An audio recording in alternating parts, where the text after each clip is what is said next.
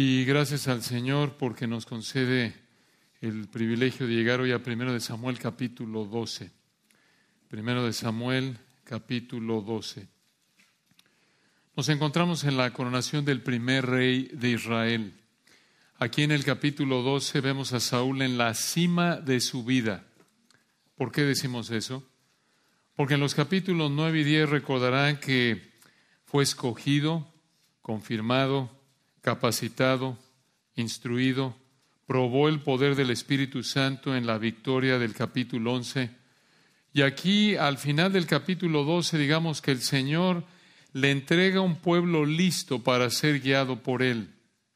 Por eso decimos que aquí, al final del capítulo 12, Saúl está en la cima de su vida y su reino. Aquí en primero de Samuel capítulo 12, el Señor le dio a Saúl Israel un ejemplo de servicio al Señor y una exhortación al servicio al Señor mediante Samuel. Y aquí en primero de Samuel 12 vemos dos elementos del servicio al Señor que te impulsan a practicarlo. Dos elementos del servicio al Señor que te impulsan al practicarlo. Un gran texto. Vemos en primer lugar el ejemplo del servicio y en segundo lugar, la exhortación al servicio. El ejemplo y la exhortación. Entonces, veamos el primero de dos elementos del servicio al Señor que te impulsan a practicarlo. En primer lugar, el ejemplo del servicio. El ejemplo del servicio, aquí en los versículos 1 al 5. Vean este texto tan rico, hermanos. Primero de Samuel 12.1. Dijo Samuel a todo Israel, he aquí, yo he oído vuestra voz en todo cuanto me habéis dicho, y os he puesto rey. Recuerden que Israel le pidió a Samuel un rey humano en 1 de Samuel 8 y en los capítulos 10 y 11 Samuel puso al rey Saúl sobre Israel y aquí en esta ceremonia de coronación de Saúl que encontramos en el capítulo 12 Samuel les dijo y recuerden esta es una ceremonia que empezó al final del capítulo 11 y aquí Samuel les dijo, versículo 2, ahora pues, observen el versículo 2, Samuel les dice algo muy importante aquí. En el 12.2, Samuel le dijo aquí a Israel en esta ceremonia de coronación de Saúl, 12.2, ahora pues, he aquí vuestro rey va delante de vosotros. Yo soy ya viejo y lleno de canas, pero mis hijos están con vosotros y yo he andado delante de vosotros desde mi juventud hasta este día. En otras palabras, Israel había conocido la vida de Samuel desde niño. Recuerdan ustedes ahí en 1 Samuel 1, Israel había visto a Samuel de dos, tres años de edad sirviendo al sumo sacerdote Elí. Ahí en 1 Samuel 3:20 dice que todo Israel sabía que Samuel era fiel profeta de Jehová. En el 4:1 Samuel habló a todo Israel. Israel incluso sabía cómo vivían los hijos de Samuel, así de bien lo conocían. Por eso recuerdan que en el 8.3 vimos que los hijos de Israel se entregaron a la avaricia y esa fue la excusa en el 8.5 por la que los ancianos de Israel rechazaron a sus hijos como jueces y le pidieron a Samuel que les pusiera un rey.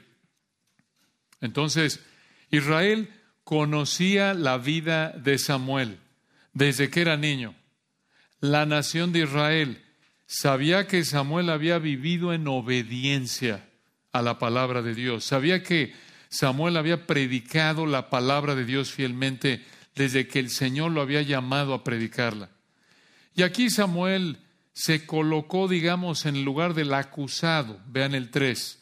Aquí en el versículo 3, Samuel se colocó bajo el juicio, la evaluación de Israel, y les dijo en el versículo 3, aquí estoy. Recuerden, esto es público y les dice, aquí estoy en el 3.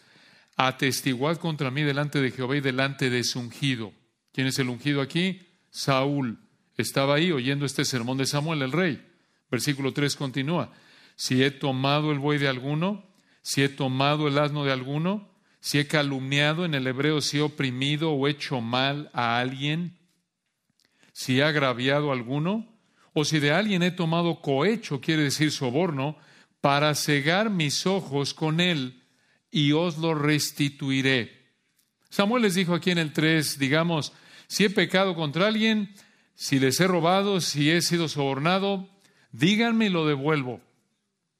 Versículo 4, vean cómo respondieron. Versículo 4, entonces dijeron, nunca nos has calumniado, en el hebreo, nunca nos has oprimido, ni agraviado, quiere decir tratado mal, ni has tomado algo de mano de ningún hombre. Versículo 5, y él les dijo, escuchen esto, Jehová es testigo contra vosotros. En otras palabras, el Señor sabe que esto es la realidad. Esto indica que Samuel no estaba viviendo una apariencia de obediencia con pecado oculto. No, la apariencia que veía Israel era la realidad. Por eso Samuel decir, pudo decir, versículo 5, Jehová es testigo contra vosotros. Y aquí, versículo 5, había otro testigo, véanlo. Y su ungido, este Saúl, también es testigo en este día presentándolo ahí como una autoridad porque era el rey. Y concluye el 5, que no habéis hallado cosa alguna en mi mano. Y ellos respondieron, así es. Vean qué declaración, hermanos, vean qué texto.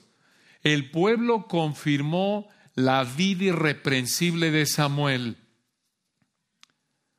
Samuel no fue como serían varios reyes de Israel, empezando por Saúl, que aprovecharían su autoridad para tomar las posesiones de la gente. Así lo vemos en 1 Samuel 8, 11 al 16, 14, 52. Así fue Saúl.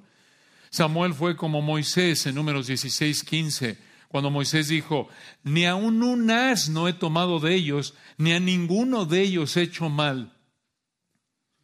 Samuel dijo, no les he quitado nada, ni me han sobornado, ni los he tratado mal. Y ellos dijeron, así es. Y por cierto, dijo Samuel, y esta es la realidad, Jehová es testigo.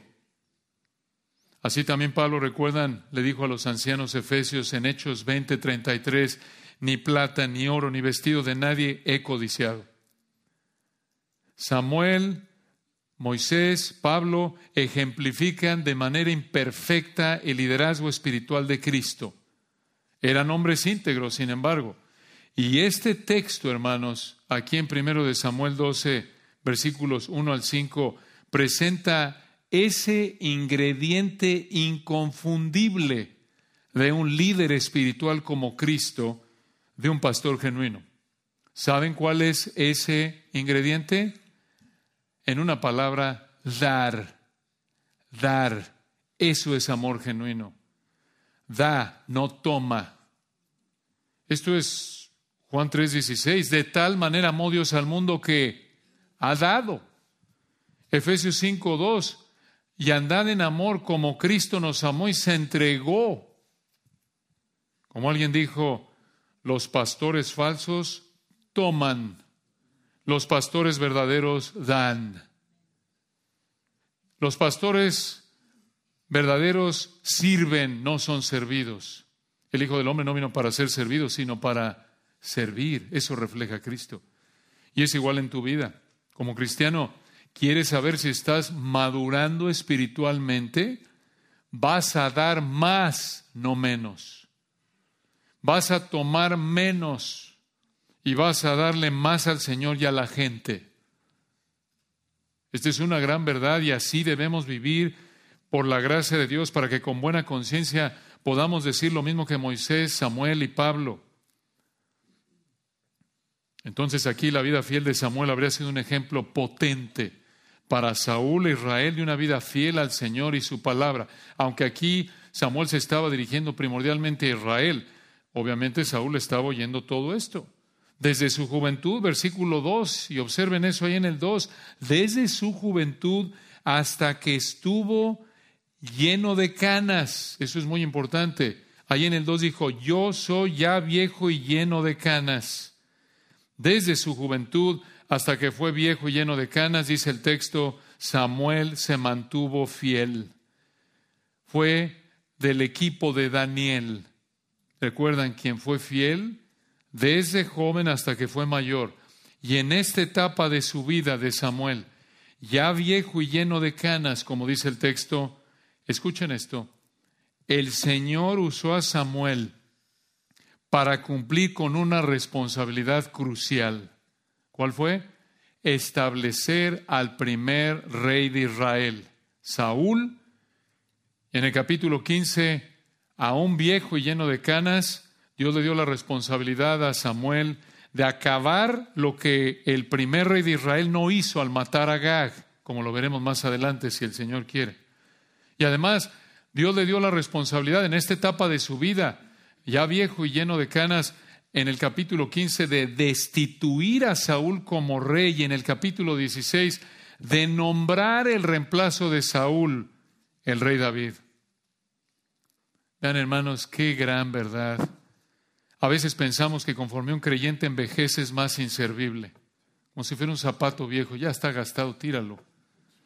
No es tan útil para el reino, pensamos. Aquí vemos que lo opuesto puede ser el caso. Es posible que seas mayor y estés lleno de canas y el Señor esté por usarte de una manera clave para el reino, de una manera que jamás te ha usado en tu vida. Lo hizo con Moisés en sus ochentas, guiando a Israel en el Éxodo. Josué en sus ochentas, noventa, guiando a Israel en Canaán. Pablo en segundo de Timoteo escribiendo ya más grande, escribiendo una de sus epístolas más importantes. Juan ya mayor, escribiendo Apocalipsis en el exilio. Qué manera de pensar tan opuesta al mundo, ¿no es cierto? El mundo dice, no, este ya está cascadito, ya es así como un libro viejito, ponlo en la repisa, ya no nos sirve, mete jóvenes. Qué diferente a la verdad bíblica, ¿no es cierto? En Génesis 27, Isaac, en su vejez, ilustra una tentación. Conforme pasan los años, incluso en cristianos, enfrentamos la tentación de vivir para el placer temporal, la comida, los viajes, los bienes materiales. Eclesiastés 4:13 nos presenta otra tentación de la vejez y es esta, creer que sabemos todo y que nadie nos puede enseñar. Así lo dice Eclesiastés 4:13. Mejor es el muchacho pobre y sabio que el rey viejo y necio que no admite consejos. Pero Samuel, ya viejo y lleno de canas, no fue así. Que por la gracia del Señor seamos como Samuel. Lo más importante en nuestra vida sea obedecerlo de todo corazón.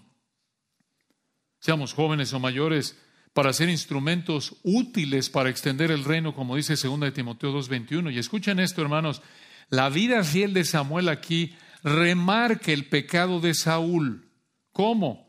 Saúl trató de cerca a este hombre de Dios llamado Samuel. Él estaba aquí, recuerden, cuando Israel confirmó públicamente la integridad de Samuel. Y a pesar de esto, lo veremos, el Señor quiere la próxima semana, no guardó el mandamiento de Dios en 1 Samuel 13 y persistió en pecar, al punto de que Dios le quitó la corona y lo reemplazó por David en los capítulos 15 y 16. Esto es lo que hace el pecado.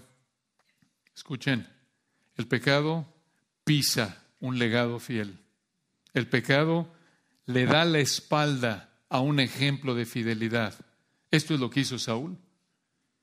Esto es perder el privilegio espiritual, escucha, de que Dios ponga una persona fiel en nuestra vida para imitarla y en lugar de seguir su ejemplo, nos damos la media vuelta y nos entregamos al pecado.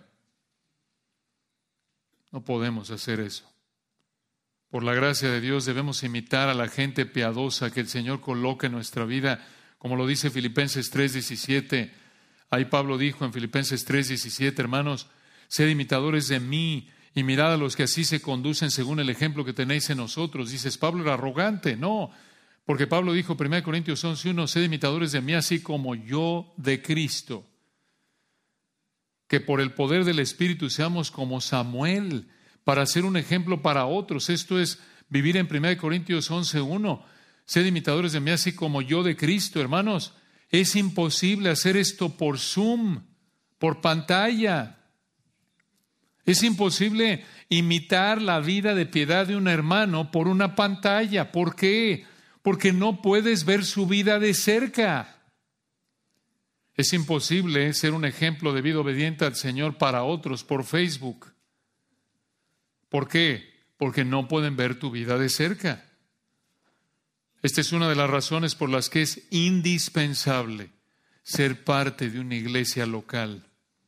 Necesitas integrarte.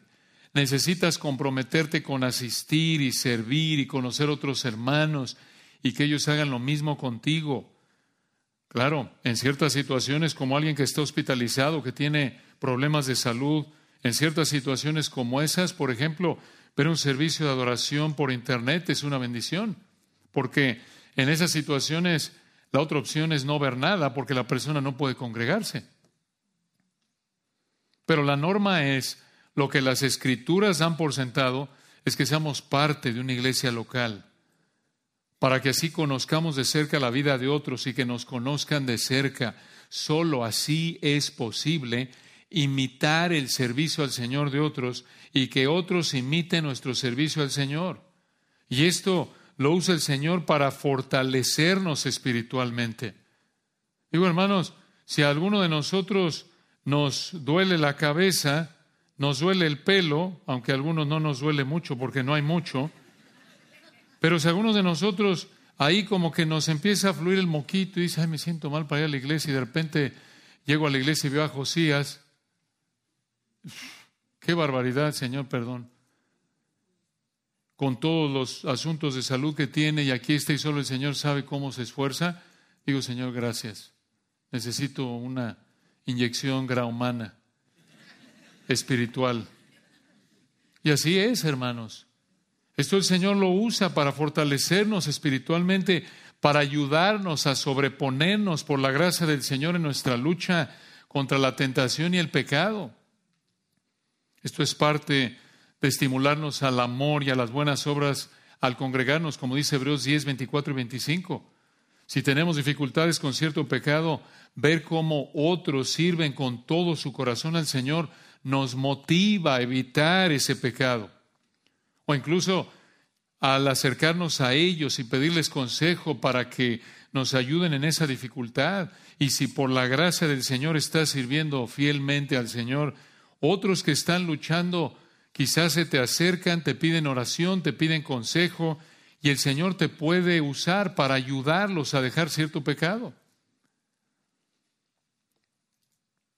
Entonces aquí en 1 Samuel 12 vemos dos elementos del servicio al Señor que te impulsan a practicarlo. Ya vimos en primer lugar en los versículos 1 al 5 el ejemplo del servicio. Ahora vean en el resto del capítulo, versículos 6 al 25, la exhortación al servicio. La exhortación al servicio. Después de que Israel reconoció la fidelidad de la vida de Samuel, Ahora Samuel les predicó un sermón. Y en este sermón confrontó el pecado de Israel, los animó a ser obedientes y concluyó con una advertencia. Y aquí Samuel les habló como si estuvieran en una corte y ellos fueran los que estaban siendo juzgados. Vean lo que les dijo, versículo 6. Primero de Samuel 12, 6. Entonces Samuel dijo al pueblo, Jehová que designó a Moisés y Aarón y sacó a vuestros padres de la tierra de Egipto, es testigo. Otra vez invoca al Señor aquí como testigo, versículo 7.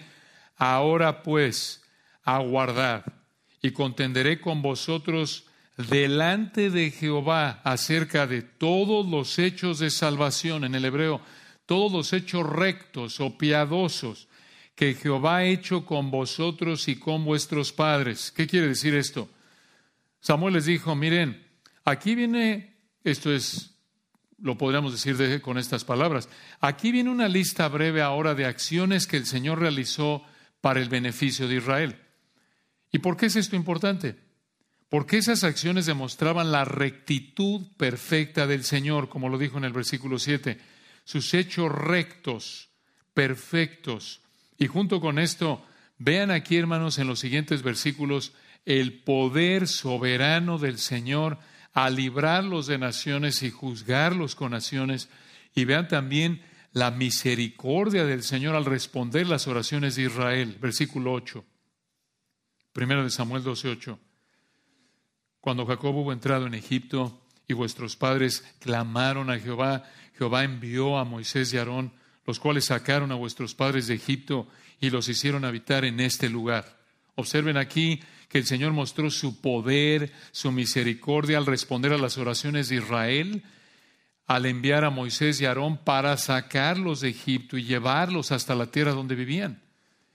Este versículo 8, hermanos, abarca lo que vemos desde el libro de Éxodo hasta el libro de Josué.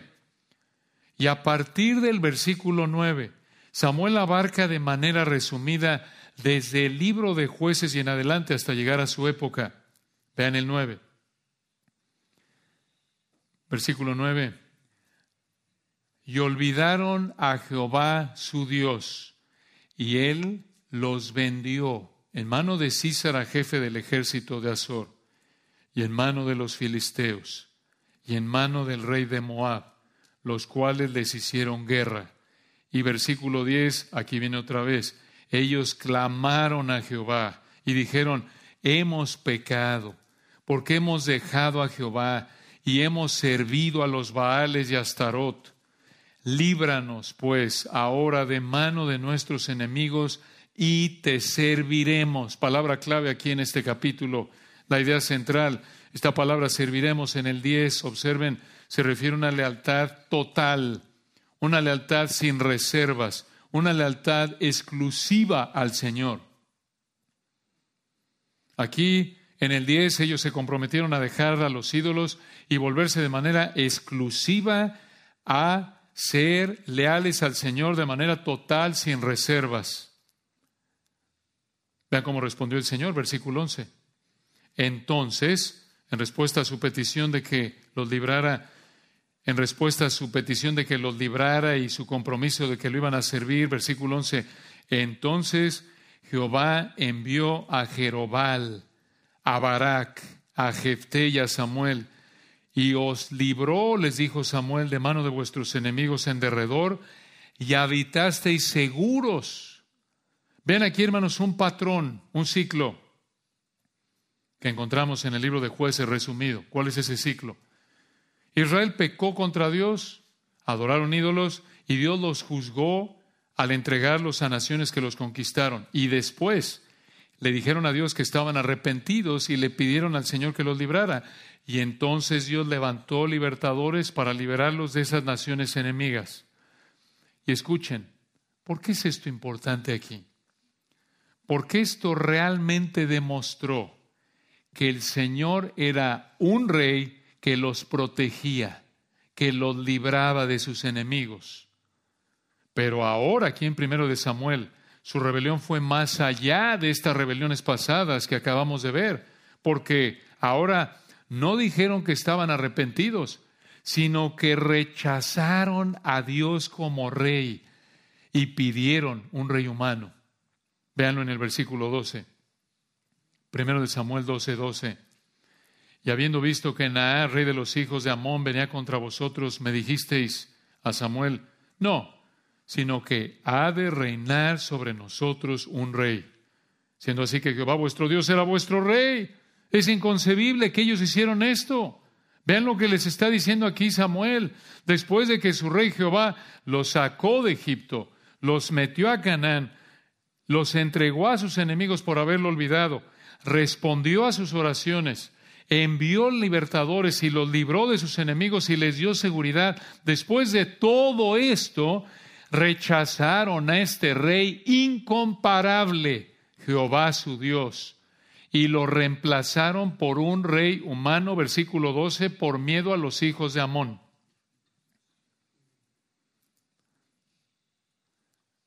Y vean la misericordia perfecta de Dios al volver a decirles cómo podían disfrutar de la bendición de Dios, aún después de haber rechazado al Señor como rey. Vean el versículo 13.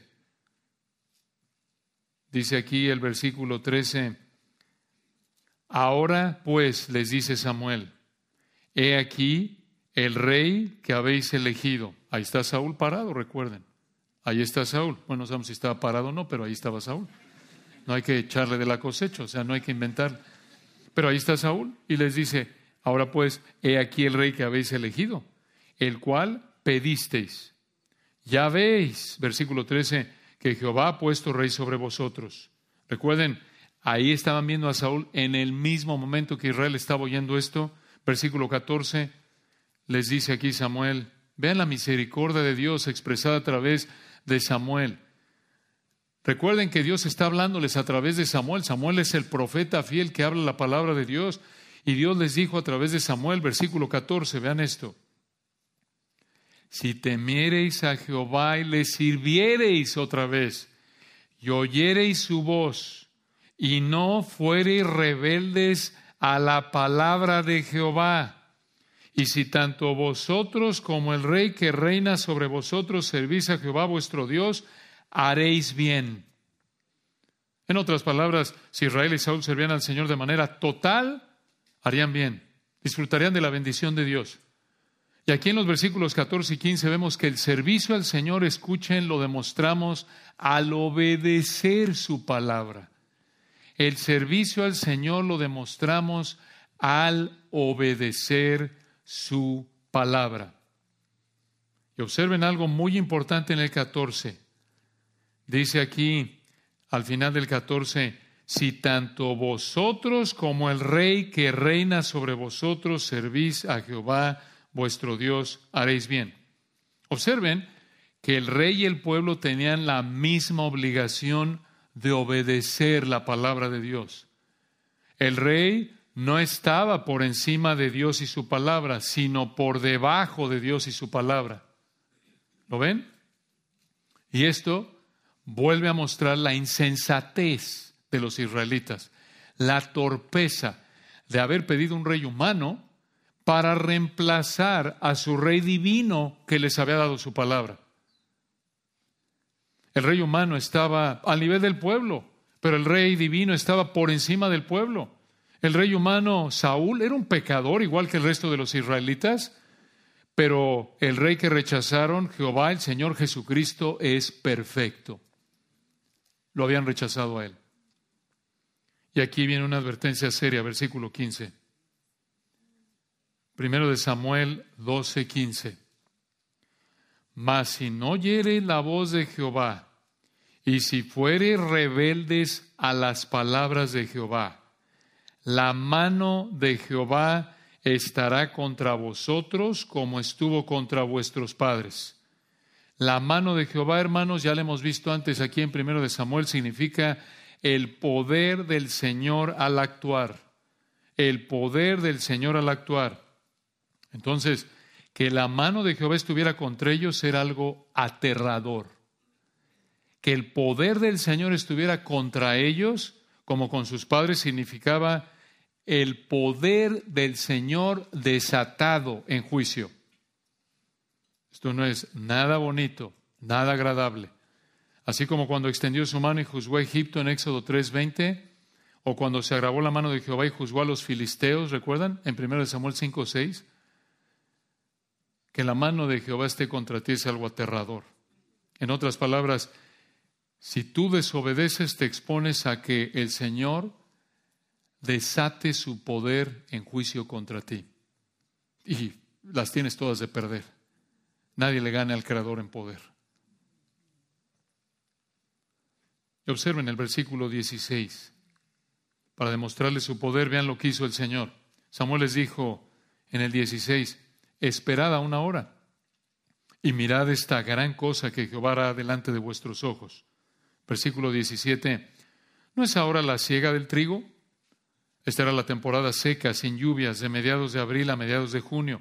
Nunca lloví en esa época. Y Samuel les dijo, versículo 17, yo clamaré a Jehová y él dará truenos y lluvias. ¿Para qué propósito? Para que conozcáis y veáis que es grande vuestra maldad que habéis hecho ante los ojos de Jehová, pidiendo para vosotros rey. En otras palabras, le voy a pedir al Señor que haga algo fuera de lo normal, que haga un milagro, para que vean ustedes a través de este milagro que pecaron al haberlo rechazado como su rey y haber pedido un rey humano. Y dicho y hecho, versículo 18. Observen el versículo 18.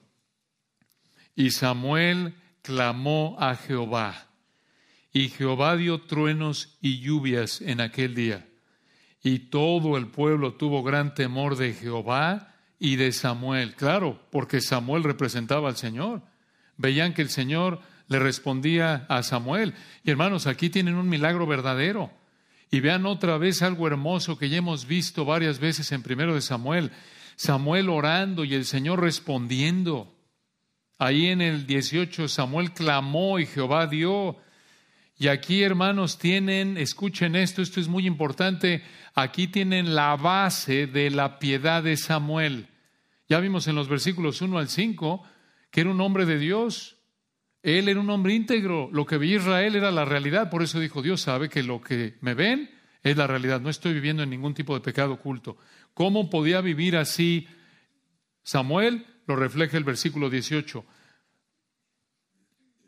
porque tenía una relación correcta con el Señor. ¿Cuál era la base de la piedad, de la fidelidad de Samuel al Señor? ¿Y cuál era la base también de sus oraciones contestadas? Su relación con el Señor era la correcta.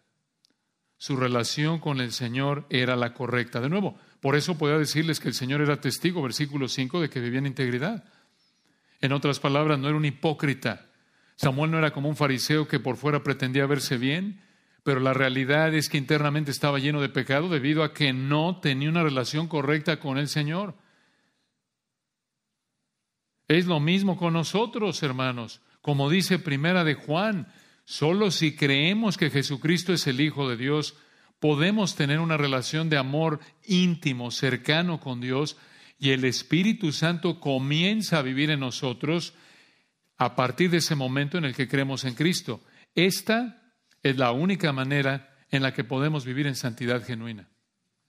No perfecta, pero eso se vuelve la dirección de nuestra vida de manera genuina y vivimos disfrutando de que el Señor conteste a nuestras oraciones conforme a su voluntad.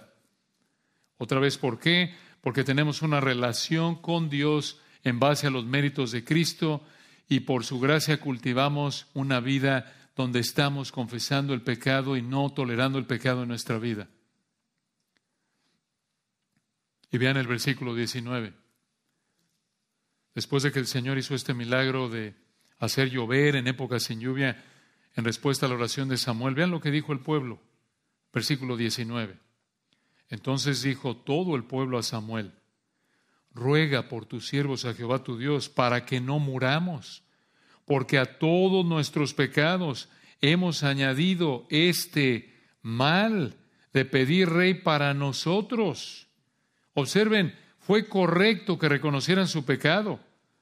Además de que este milagro demostró que Israel había pecado, también demostró que Samuel era un profeta verdadero que hablaba la palabra de Dios.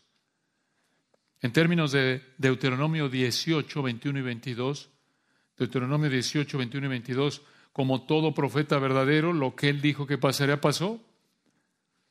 Entonces, en el versículo 19, Israel reconoció que había pecado al pedir un rey. Y versículo 20, obsérvenlo, versículo 20, y Samuel respondió al pueblo, no temáis, vosotros habéis hecho todo este mal, pero con todo eso no os apartéis en pos de Jehová, sino Aquí está otra vez la idea primordial del capítulo, la exhortación primordial, sino servidle con todo vuestro corazón. Si quieren subrayar esa frase, hermanos, es una frase vital aquí. Este fue un llamado al arrepentimiento. Les dijo, vean el 20 de nuevo, vosotros habéis hecho todo este mal. Ya lo confesaron, lo reconocieron en el 19, pero con todo eso, versículo 20, no os apartéis en pos de Jehová, sino servidle con todo vuestro corazón. Este fue un llamado a un compromiso total con Dios. Así como en el versículo 10, siglos antes se habían comprometido a servir al Señor, de nuevo esta palabra en el 20, servidle, servidle, se refiere a una lealtad total, una lealtad sin reservas, exclusiva al Señor. Y vean que dice en el 20, sino servidle con todo vuestro corazón. En otras palabras, es una lealtad total, sin reservas, exclusiva al Señor, con todo su corazón, lo cual significa que esta lealtad debe ser determinada en la profundidad de sus pensamientos, sus deseos. Esto es el servicio genuino a Dios. Desde nuestros pensamientos, desde nuestros deseos, determinamos por la capacidad del Espíritu Santo en nuestra vida como cristianos. Desde lo que pienso, lo que quiero, escojo ser leal al Señor, escojo obedecerlo de manera total, sin reservas, sin excepciones. En cuanto reconozco pecado en mi vida, lo confieso. En términos del Nuevo Testamento, esto es lo que significa confesar con tu boca que Jesús es el Señor. Romanos 10, 9. Como cristiano, tú eres su esclavo. El Señor Jesucristo es tu amo. Y así se ve, versículo 20, la relación de Señor esclavo, amo esclavo del Señor Jesucristo. Jesús es Señor, significa Él es mi amo, yo soy su esclavo. Y tengo que determinar desde lo que pienso, lo que deseo, por la capacidad del Espíritu, el obedecer a mi amo de manera total, sin reservas. Otra manera de verlo es Romanos 2.1, viviendo como sacrificio vivo. Vives con una lealtad total, sin reservas. Esto es servir a tu amo, a tu Señor. Y lo haces con todo tu corazón. Comienza de nuevo con que decidas, confiando en el poder del Espíritu, decides que desde lo que piensas vas a ser leal al Señor sin reservas. Así es, hermano, no es nada místico, nada de que, uy, ¿qué va a pasar? Me va a caer un relámpago ahorita, el Señor me va a hacer sentir como que me levanto. No. Escoges obedecer los mandamientos de la palabra de Dios. Dice, ¿sabes qué? Voy a hacer esto porque Dios me lo manda, porque Dios me ama, yo lo amo.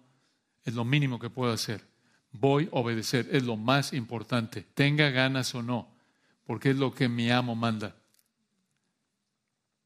Y vean el versículo 21, un versículo muy rico, hermanos, que tenemos que desglosar aquí.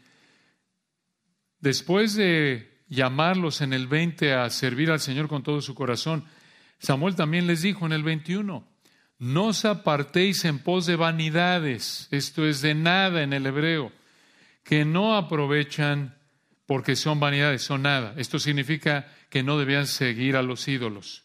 Y la idea aquí es que, miren hermanos, esto es lo que está diciendo en el 20, tienen ustedes israelitas que desde lo que piensan y lo que desean, tienen que ser leales al Señor de manera exclusiva y no sigan ídolos, se excluyen mutuamente. No puedes, desde lo que piensas y deseas, obedecer sin reservas al Señor y al mismo tiempo tener ídolos en tu vida. Dices tú, oye, pero yo no tengo ahí mi santito en la sala de mi casa.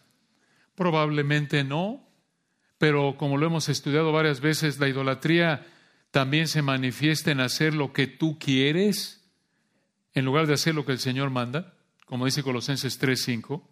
Y al igual que Israel, si no haces lo que el Señor manda por encima de cualquier otra cosa, vas a servir ídolos.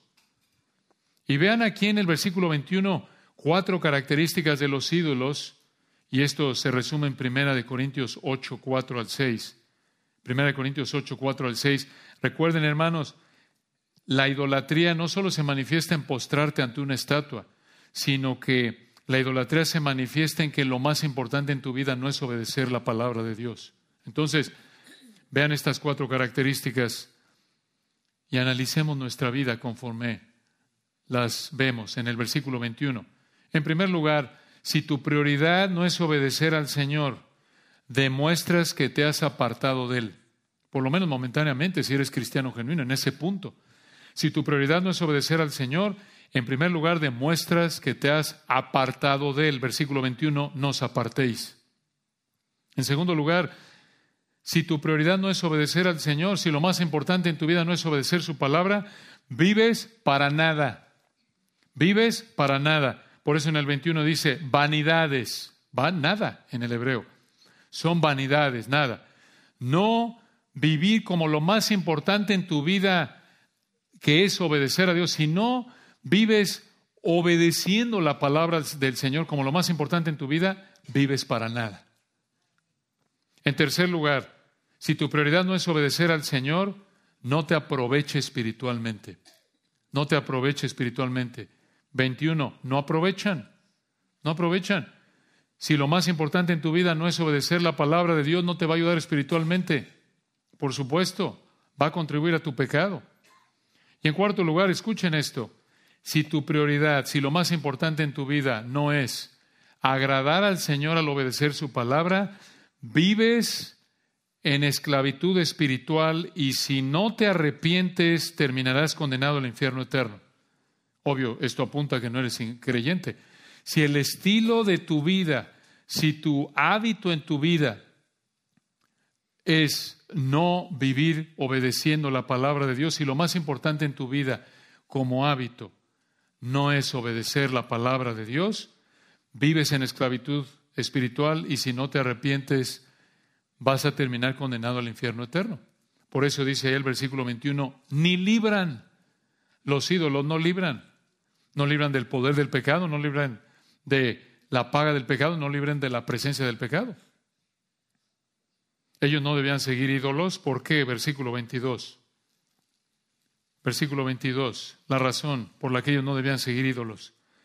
Pues Jehová no desamparará a su pueblo por su grande nombre, porque Jehová ha querido haceros pueblo suyo. Dios no los dejaría debido a quién es Él, y Él los había escogido para ser su pueblo y no los iba a dejar. Y esto, a pesar de que a lo largo de su historia lo habían rechazado, como lo acabamos de ver, y el último rechazo aquí, lo acababan de cambiar por un rey humano.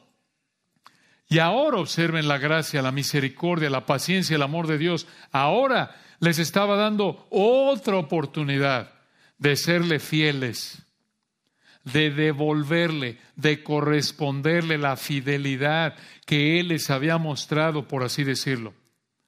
Hermanos, esto es gracia admirable, como dice el himno. Esto es gracia incomparable del Señor. Esto es misericordia infinita del Señor. Esto es fidelidad inquebrantable del Señor. Esto nos debe motivar a, alabarlo, a agradecerle, porque así actúa con nosotros le fallamos y le fallamos y le fallamos. A pesar de todo lo que nos ha dado en Cristo, a pesar de que nos ha bendecido con toda bendición espiritual en los lugares celestiales en Cristo, como dice Efesios 1, 3. Y por esto, debido a la gracia del Señor, la misericordia, la fidelidad, Samuel les dijo, versículo 23, así que lejos sea de mí que peque yo contra Jehová, cesando de rogar por vosotros. Antes os instruiré en el camino bueno y recto, o en el hebreo correcto. Observen aquí en el 23 que dice que Samuel habría pecado al no orar. ¿Cómo? ¿Por qué? ¿Por qué habría pecado Samuel si no oraba? Porque Samuel tenía la responsabilidad de orar por Israel y también tenía la responsabilidad de instruir a Israel. ¿Quién le había dado esa responsabilidad? Dios. Dios había mandado eso de los sacerdotes levitas en Deuteronomio 33, 10. Y Samuel, como sacerdote levita, tenía esa obligación. Y en términos de Efesios 6, 18 y primera de Timoteo 2, como cristianos, nosotros también pecamos cuando no oramos por otros hermanos y por la salvación de los perdidos. Y como dice Colosenses 3:16 y Primera de Pedro 2:9, también pecamos cuando no estamos evangelizando y enseñándonos y exhortándonos unos a otros de manera personal, informal. Ese debe ser el estilo de nuestra vida. No es que el Señor te dice, oye, tienes que por lo menos evangelizar a uno por día, eh, chiquito, si no estás pecando.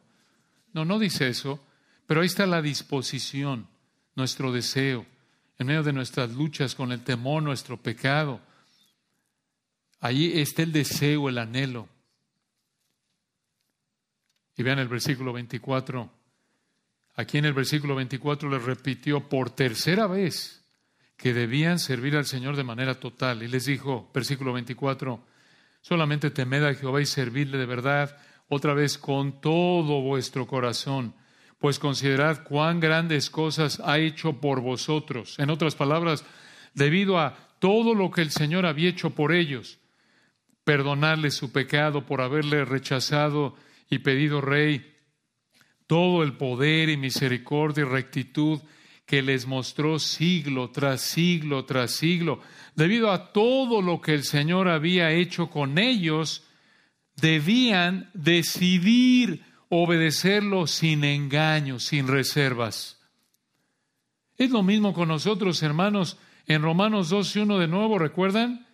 Así que os ruego por las misericordias de Dios, por todo lo que hemos recibido en Cristo, que presentéis vuestros cuerpos en sacrificio vivo. Y una advertencia final, versículo 25, con esto concluye este gran capítulo. Primero de Samuel 12, 25 termina, mas si perseverareis en hacer mal, vosotros y vuestro rey, esto es, fue primordialmente la exhortación para Israel, sí, pero Saúl estaba oyendo y Saúl también era responsable. Entonces, 25, mas si perseverareis en hacer mal, si siguen desobedeciendo la palabra de Dios, si persisten en eso, vosotros y vuestro rey pereceréis. Quiere decir, serán arrastrados, van a ser arrebatados. Ven qué advertencia, qué advertencia. De nuevo, esto indica que la nación y su rey tenían la obligación de someterse al Rey de Reyes, quien es Yahweh, Jehová. Y esta fue la exhortación que Saúl y toda la nación de Israel escucharon ese día en esa ceremonia de coronación para Saúl. Sabían cómo hacerlo, lo habían visto en Samuel, lo habían oído de Samuel, ahora su vida dependía de su obediencia al Señor. Y el Señor, vean de nuevo, en su paciencia y gracia y amor infinitos, les dio la oportunidad de iniciar esta nueva etapa con este nuevo rey, sirviendo al Señor con todo su corazón. Observen, hermanos, esta verdad que también se aplica a nosotros. Solo existe un solo camino bueno y recto del versículo 23. Bueno. No es que para nosotros es bueno y recto, no. No es que para nosotros es bueno y correcto y otros tienen otra manera de vivir que para ellos es buena y correcta, no. Solo hay una manera de vivir que es buena y correcta. Y esta es, versículo 24, de adoración total al Señor. No vivir así, según el versículo 25, no vivir así está mal y equivale a ser juzgado por Dios con la muerte, muerte física y muerte espiritual en términos eternos para el que no se ha arrepentido y creído en Cristo para salvación. Entonces, solo los que por la gracia de Dios únicamente se han arrepentido de su pecado y creído en Cristo únicamente, no sus obras para ser salvos, son los que realmente adoran a Dios, son los que en espíritu adoran a Dios, como dice Filipenses 3:3. Como alguien dijo, la amenaza más seria para Israel no era externa, sino interna. ¿Cómo? La amenaza más peligrosa para Israel era el juicio de Dios contra su pecado, no las naciones enemigas. Ellos querían un rey que los defendiera de lo que ellos pensaban que era el peligro más serio, pero la realidad es que su rey humano no podía protegerlos del peligro más serio que es el juicio de Dios debido a su pecado. Solo Jehová el rey que acababan de desechar podía protegerlos del juicio de su pecado. ¿Cómo? Mediante la fe arrepentida demostrada en obediencia exclusiva a su palabra. Y así también, hermanos, para todo ser humano, en términos eternos, solo el Señor Jesucristo nos puede librar del juicio eterno que nuestro pecado merece.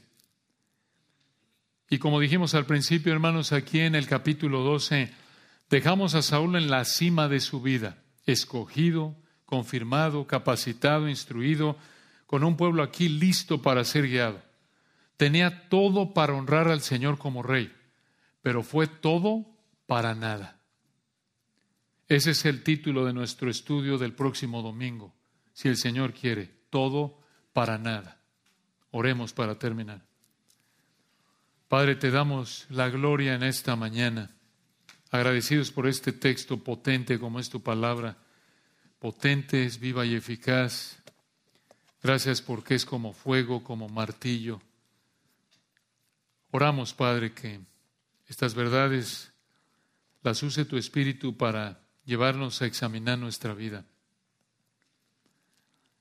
y prepararnos, Señor, para la mesa del Señor. Si alguien no te conoce, oramos que abra su entendimiento, Señor, para que se dé cuenta que se está viviendo como lo más importante en su vida, para algo que no es servirte, obedecerte, adorarte, está pecando. Y merece el infierno eterno si esa es la constante en su vida. Que por tu gracia seamos como Samuel, sin importar la etapa en la que estemos en nuestra vida. Gracias Señor por este privilegio que nos diste de abrir tu palabra. Nos preparamos ahora para celebrar este memorial hermoso. En Cristo Jesús. Amén.